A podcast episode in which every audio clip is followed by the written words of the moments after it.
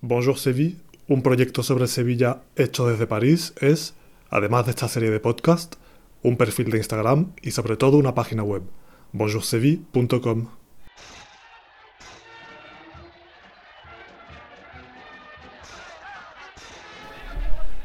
París, 7 de la tarde. Charla telefónica con María Barrero Rescalvo, arquitecta e investigadora en la Universidad de Sevilla. María viene a hablarme de la turistificación, ese fenómeno que pone en venta, como si de un producto se tratara, las ciudades y sus modos de vida. Su labor de investigación se declina en una serie de artículos y de ponencias que arrojan luz sobre unas dinámicas bendecidas por el ayuntamiento, cuyos beneficios son más que discutibles. ¿Es realmente el turismo el único camino? Una voz joven y necesaria en la encrucijada actual.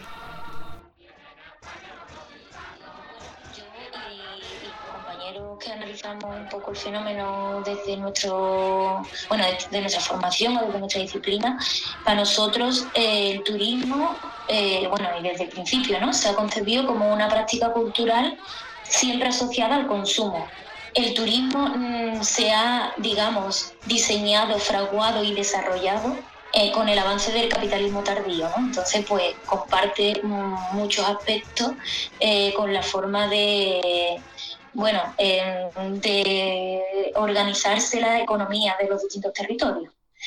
Entonces, esa asociación entre, entre esta, una práctica cultural asociada al consumo hace que, sea mucho, algo más o mucho más que una práctica individual de, cada persona, sino que se convierta en una estrategia económica y política de los gobiernos y de las administraciones.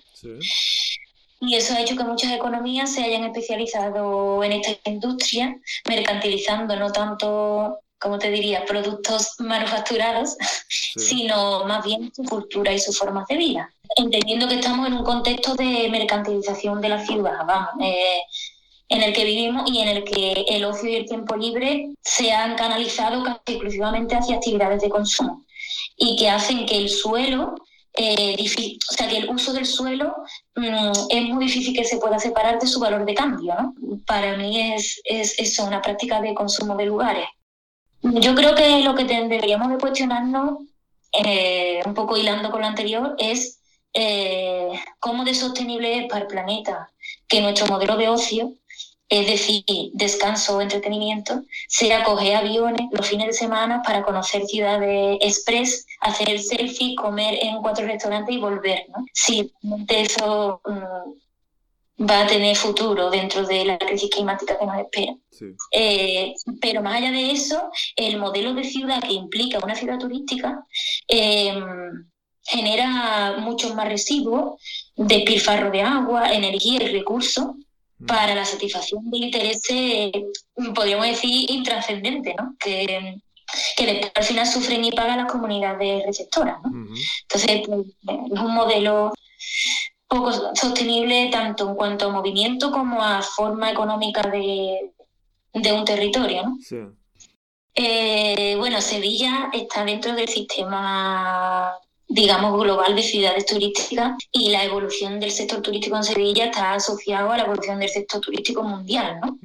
Pero si me preguntas por Sevilla como recurso o como destino, eh, a ver, eh, yo tampoco soy historiadora, ¿no? pero al final me interesó mucho por cómo se ha conformado el destino por mis estudios y en relación también a, al paisaje patrimonial y turístico. ¿no? Entonces, esto de que es verdad que Sevilla ha ido ha batido sus propios récords los últimos 15 años o 25 años, eh, y además que el sector turístico se ha consolidado progresivamente como una de las actividades, sino la principal eh, actividad económica de la ciudad, ¿no? con un peso muy importante en su economía. Pero es verdad que la estrategia para convertir la ciudad en un destino atractivo eh, tiene más de un siglo. ¿Ah, eh, claro, bueno, que el primer intento, el primer ensayo para convertir Sevilla o parte de ella al menos en un atractivo interesante o llamativo para visitantes o para la, o la mirada extrañada extranjera eh, fue con la del, del 29. eh, aparte de que Sevilla se ha conformado a golpe de macroeventos, porque primero fue la del 29 y luego la del 92, y, y, en realidad son estas dos grandes exposiciones, han desencadenado las grandes transformaciones de los últimos siglos de Sevilla. Mm. Em, que mm, el barrio de Santa Cruz fue como el primer intento, o se, o se intentó crear una especie de falso histórico mm, y de espacio pensado por y para el turista. Entonces se pavimentaron las callejas de ladrillo a sardinel, se llenó de enredadera el viejo lienzo de la muralla, se abrieron espacios libres que recreaban una falsa idea de pasado romantizado eh, además con plazas de salón estilo francesa, que no tienen nada que ver con nuestra trama urbana, como la plaza de Doña Elvina. Y esto fue un intento, vamos, puro y duro de, inventarse un elemento exótico y llamativo para el turista. Y luego todas esas imágenes de sus callejones se divulgaron en postales, acuarelas, fotos, hasta convertirse, yo qué sé, en el plató de película rodada a principios del siglo XX para poner en círculo, o sea, para generar atracción, necesitas atractivos, ¿vale? Entonces, esos atractivos o los tienes, o los activas, o te los inventas. Entonces, muchas ciudades directamente se lo han inventado. ¿no? Eh, en Santa Cruz no, a ver, no, no, no, de por sí mismo nunca hubiera traído la mirada del extranjero, o sea, una intención por parte del gobierno de generar ese elemento exótico y que además tiene mucho que ver con, con el momento en el que estaba pasando, eh, por el que estaba pasando eh, la idea de hispanidad y todo esto, ¿no? Esto Luego con la Expo del 92 se vuelve a hacer los mismos mecanismos, o sea, se vuelven a generar atractivos eh, llamativos, eh, mm, derrochando una cantidad de dinero público mm, muy, y dejando prácticamente en bancarrota el ayuntamiento, porque tanto la Expo Iberoamericana como la Universidad dejaron, bancarrota, dejaron en bancarrota el ayuntamiento de Sevilla y provocaron además eh, desplazamiento de grandes masas de población. O sea, que hay una, una parte una cara de la moneda de estos grandes macroeventos que se cuenta poco, ¿no? Y es, pues eso, que generó mucho desplazamiento, generó injusticia socioespacial en general.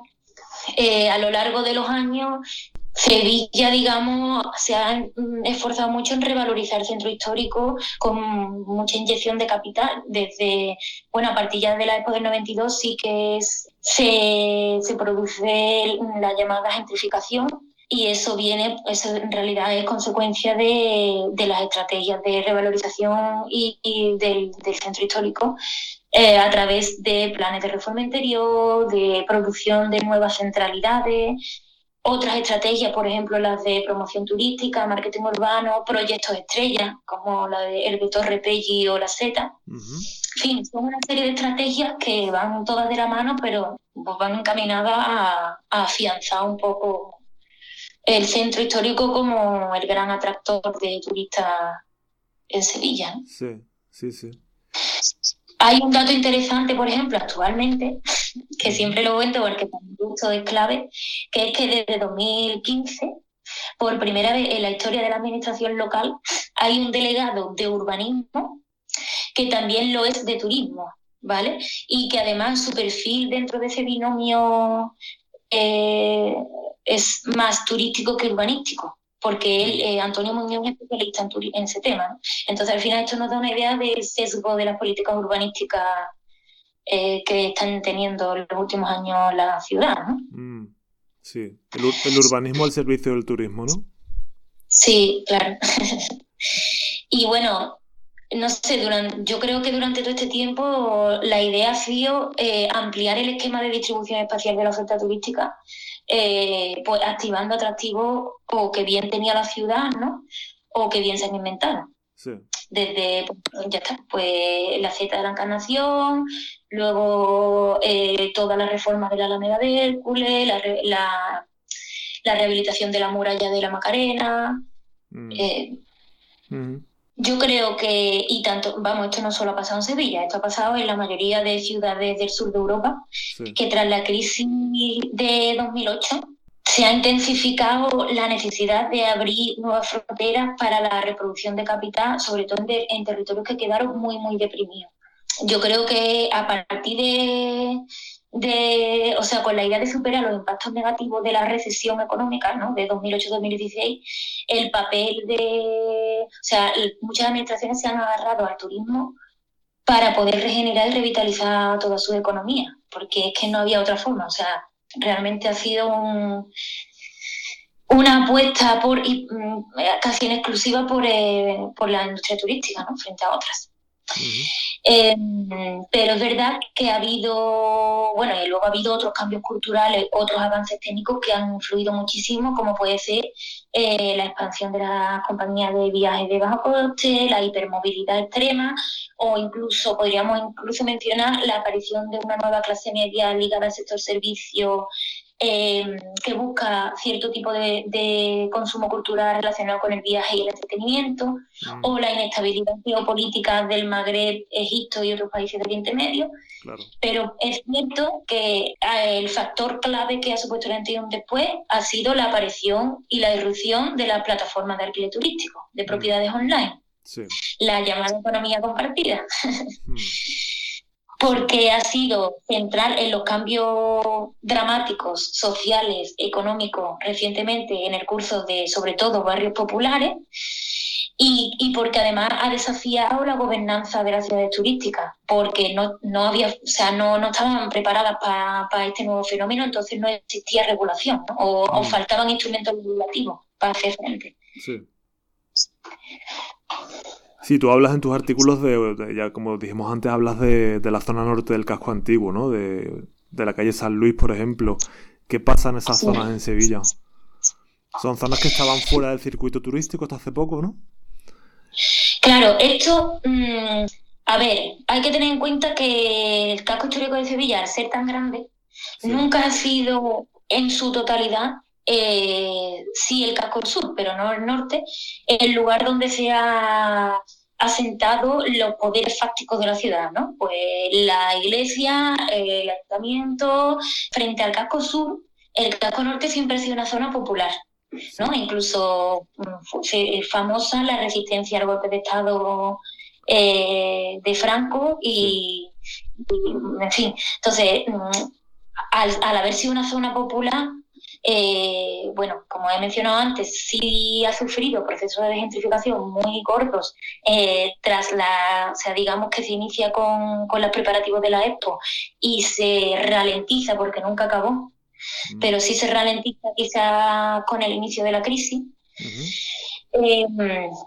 Pero es verdad que ahí sigue, o sea, son las zonas más habitadas, o sea, son las zonas donde realmente mm, hay residentes, estudiantes, eh, bastante más vivienda en alquiler. Y, claro, muchas de las viviendas turísticas que han aparecido y se han esparcido por el centro han llegado o han calado hacia estas zonas más populares, ¿no? O más residenciales. Sí. Em, bueno, pues mm, eh, las transformaciones que ha propiciado esa aparición, quizás en el casco norte, han sido más drásticas que en el casco sur, que ya estaba muy enfocado hacia el turismo y ya había una presencia muy importante de hoteles, de albergues, de hostales. Sí, y eso a, nivel práctico, ¿en qué, en qué, se, en qué se ve? En, en esas zonas de Sevilla, en esa zona norte del casco antiguo. Cuando nosotros hablamos de turistificación, no solo hablamos del tema de la vivienda, aunque es el más mm, grave o el más dañino o el más injusto, no, sé qué calificativo, ¿no? Pero mm, el tema de la vivienda es el más llamativo, ¿no? Porque al final mm, estás desplazando a población que de repente lleva muchos años o lleva toda la vida viviendo en un sitio y de repente no puede pagar el alquiler o directamente le echan, ¿no? Claro. Es un desalojo muy a cuenta gota y incluso hay algunos compañeros que, lo, que hablan de ellos como eh, desahucios invisibles, ¿no? porque al final son desalojos de personas que abandonan su vivienda, pero no es de una manera como violenta, con la policía, con resistencia, o, sino que simplemente acaba el contrato y no se le renueva. O el propietario le quiere duplicar el alquiler y no puede permitírselo y tiene que abandonar la vivienda. Pero eso también es desplazamiento y también es expulsión de población. Claro. Mm. Eh, y, no solo iría más allá, o sea, el que haya personas que no puedan permitirse vivir en ese, en ese lugar también es desplazamiento. El que tú tengas tus amistades y tus redes sociales y culturales en un sitio y no puedan mantener, mm, vivir allí, ya eso se puede considerar desplazamiento, vamos, dentro de los estudios de la gentrificación.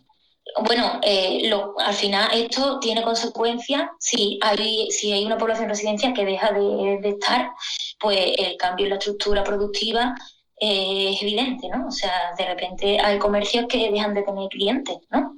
Sobre todo los comercios más orientados a una población más residencial, como pueden ser, eh, no sé, ferretería o peluquería, bueno, mm, eh, o incluso aunque no cierren o no se vayan, sí que pueden reorientar su producto hacia este nuevo cliente que es el turista, ¿no?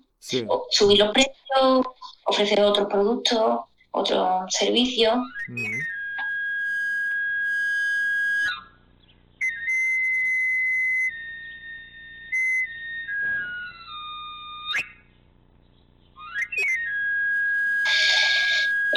Eh, bueno, otros aspectos, la pérdida del espacio público en general para privatizarse con veladores y con terrazas es evidente y es que lo hemos visto, bueno, cómo han ido poco a poco colonizando todas las plazas, ¿no?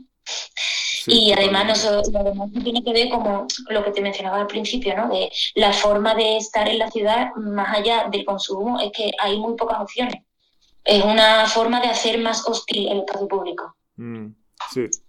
Mm, ya sea con la presencia, por ejemplo, de también de grupos que, que bueno, de grupos guiados eh, que interrumpen el paso continuo de las personas o todo lo que tenga que ver un poco con la saturación del espacio público. Y, y bueno, otro aspecto quizás también interesante es que dentro del espacio público como espacio de socialización tampoco podemos olvidar que los comercios también son espacios de socialización. Entonces, perder comercio, tanto perder el espacio público como perder comercio, es perder lugares de socialización donde las redes de, los vecinos se fortalecen. Como que al final es como, bueno, esa sensación de desarraigo, ¿no? De, no conocer con quién vive o de no poder relacionarte de la forma en que quizás siempre lo habías hecho, ¿no? Porque ahora los códigos son distintos y la forma de habitar el espacio es distinta. y otro aspecto también muy interesante es el control, la monitorización, por decirlo de alguna manera, del espacio turístico. Para que un espacio sea turístico tiene que ser seguro y para que sea seguro eh, tiene que ser libre de conflicto, ¿vale? Entonces, teniendo en cuenta que la ciudad es un espacio del conflicto, mm, sea por definición, sea lo urbano, es un espacio conflictivo, porque es, donde, o sea, la ciudad es donde conviven distintas clases sociales, distintos intereses, distintos... Entonces, generar un espacio neutro es generar un espacio falso. Eso va a empezar. Entonces, por ejemplo, lo que ha pasado con, por poner un ejemplo así como muy evidente, el mercadillo del jueves, ¿no? En donde se ha marginado ciertas presencias, ciertas prácticas de consumo no deseadas, porque el ayuntamiento ha decidido restringirlo, ordenarlo, dividirlo, ¿sabes? Criminalizar a una parte de los vendedores. Eh, en fin, ¿no? Hoy también eh, tiene mucho que ver con esta estrategia, ¿no? De generar un espacio seguro para, para el turista, ¿no? Para el visitante. Es que le, estás, le restas eh, vivacidad, le restas capacidad de autogestión, ¿no? De que si hay un conflicto, también eh, somos adultos para poder gestionar nuestros propios conflictos, ¿no? Y poder enfrentarnos a ellos. Pero esa presencia policial, esas cámaras, o sea, eso está siempre muy vinculado a los espacios turísticos. Me habla antes de otras ciudades del sur de Europa, ¿no? ¿Con qué otra ciudad se podría comparar lo que pasa en Sevilla? Cada ciudad, obviamente, tiene, su, tiene sus peculiaridades, pero el fenómeno en sí es un fenómeno global. Mm. La transformación que se están dando responde a, a intereses de agentes tanto locales, pero también globales. Y, y, bueno, eh, todas estas transformaciones es que está ocurriendo exactamente lo mismo en otros barrios de Barcelona, barrios de Madrid, barrios de Venecia, eh, de, bueno, Málaga también, es que se están dando en todas las ciudades. ¿Y tú qué, dices cuando, cuando la gente dice, bueno, pero es que el turismo da dinero? Bueno, pero es que crea, crea puestos de empleo. ¿Qué se, qué se responde a eso? ¿Qué, se puede, ¿Qué argumento se puede poner a esa, a esa justificación? Yo creo, mira, por ejemplo, en Sevilla, ¿no? Siguiendo con Sevilla, una ciudad que ha batido récords anuales en los últimos años. 3,12 millones de turistas, si no recuerdo más, en 2019. Mm, sellos y de calidad, premios de empresas turísticas, grandes macroeventos, grandes encuentros internacionales, eh, mucho dinero público destinado a esto y mientras tanto hay Sevilla lidera el ranking de las ciudades con los barrios más pobres de España. Mm. O sea, seis barrios de Sevilla estaban, si no recuerdo mal, entre los 15 más pobres de España en 2019. En 2018 eran siete, ¿vale? O sea, cuando digo más pobre de España, digo que con menos renta media anual por habitante, ¿vale? Mm, Según el INE. Estas dos caras de la moneda ya nos da pistas, ¿no? De que, de que el éxito turístico no se ha traducido necesariamente en un mayor bienestar social, mm, incluso ni siquiera para las personas que han estado que trabajan dentro del sector, ¿no? Mm. Con los empleos precarios, mm, sueldos negros, trabajadores empobrecidos. Entonces, yo la pregunta que haría es que más que, mm, que el turismo trae riqueza, o sea, ¿cómo se distribuye esa riqueza? Ya. ¿No? ¿Y cómo se distribuye esa riqueza? Bueno, son empresas al final que generan un empleo muy precario y que responde a la idea, o sea, bueno, hay algunos investigadores y teóricos que, o teóricas que hablan de extractivismo, o sea que el turismo sí que se puede considerar eh, una práctica extractiva, en tanto que, que hay que usa o mercantiliza bienes comunes que no pertenecen a nadie porque pertenecen a todos, ¿vale? Porque son nuestra cultura, nuestra forma de vida, la mercantiliza y la privatiza y la, y la pone en una circulación mercantil.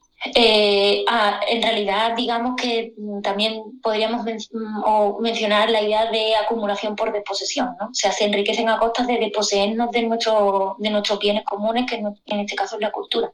Sí, sí. ¿Y qué, qué podemos hacer? ¿Qué alternativas hay?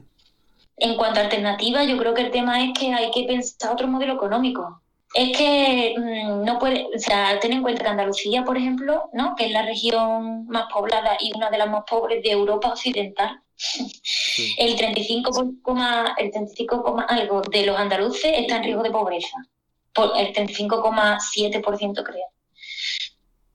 Y el 55% no puede permitirse una semana de vacaciones en un año. Esto de que hay que aceptar a los turistas porque nosotros también viajamos, en realidad mm, es hay que matizar. Y que no puede, eh, al final es una región que tiene una economía que depende del sector inmobiliario, que depende de visitantes de fuera. O sea, que los visitantes de fuera decidan venir o no a visitarnos. Es que lo estamos viendo ahora, ¿no? Que, que esa política de todo el turismo y toda la construcción ha hecho que las dos crisis que hemos conocido recientemente que es la de 2008 y la actual, Andalucía sea una de las regiones más castigadas, con una situación de desempleo estructural sin comparación en Europa.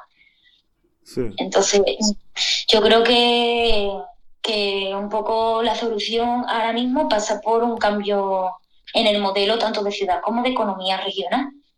No sé, ceder, o sea, que cese la política de, de activa del turismo, o sea, dejar de invertir dinero mucho dinero público en seguir haciendo marketing y funcionando como empresas para atraer visitantes y para seguir generando este tipo de modelos de ciudad, ¿sabes? Es que el problema es que se ha generado tal dependencia al sector que es que hay muy pocas alternativas para una o sea, sí, la recuperación rápida es complicada, ¿sabes? Mm. Mm, o sea, que el turismo ha monopolizado muchísimo sea, y se ha desmantelado muchísima industria. Pero bueno. ¿Tú cómo estás viviendo, cómo estás viviendo tú el, eh, la ciudad, Sevilla, desde la pandemia del COVID? Esa ausencia de turistas que, que se hace tan rara, ¿no? Bueno, ahora hay un poquito más que antes, ¿no? Pero este verano pasado, por ejemplo, yo paseaba por el centro y no, no había casi ningún turista, ¿no? ¿Cómo, cómo se vive eso? ¿Qué, ¿Qué te parece? Hombre, pues por un lado, yo encantada de la vida, la verdad, hmm. porque ya de repente, mm, tanto yo como muchos de la gente que conozco y de vecinos y vecinas míos han dejado de tener presión. O sea, es que conozco gente que llevaba meses amenazados con tener que abandonar su vivienda porque, bueno, se había acabado el contrato y tenían que irse y querían convertir esos edificios en pisos turísticos y ahora resulta que esa propiedad se lo está pensando y de repente pues alivio, mucho alivio. O sea, respecto al tema de la vivienda, alivio. Respecto a ver cómo otros, esos mismos amigos que a la vez muchos de ellos trabajan en el sector hostelero y han perdido su trabajo o han visto degradados sus condiciones laborales, pues mm, mucha pena, ¿no? Claro, claro. Pero bueno, un poco la idea es aprender un poco de, esto, ¿no? Y de habernos visto así, ¿no? Y yo creo que con esta crisis lo que nos hemos dado cuenta es que, que no producimos nada, o sea, que nuestra, que nuestra economía no depende de nosotros, depende de que haya gente de fuera que decida venir. ¿Tú, el no viajar es una opción, que una opción tuya o...? O sea, has decidido no bueno, más que no viajar, no hacer turismo. Es que, ¿sabes? Yo me muevo. Sí me muevo, si voy a ver amistades, si voy a algún sitio. Mm. Y desde luego lo que no lo hago es cada fin de semana. ¿Sabes? O sea, el nivel de movimiento frenético. Pero bueno, yo creo que más bien es el modelo, ¿no? De, de, eso, de, de, la práctica cultural, ¿no? De consumo. Es que ir a una ciudad, ahí a los tres sitios, realmente no conoces la ciudad, conoces mm. lo que te quieren contar, quién ha querido hacerlo de, sobre esa ciudad y sobre esa cultura, ¿no? Bueno, a la vista está, ¿no? En Santa Cruz, la gente que va a Santa Cruz, ¿cuánta gente sabe que eso es un falso histórico? y que se fabricó a principios del siglo XX.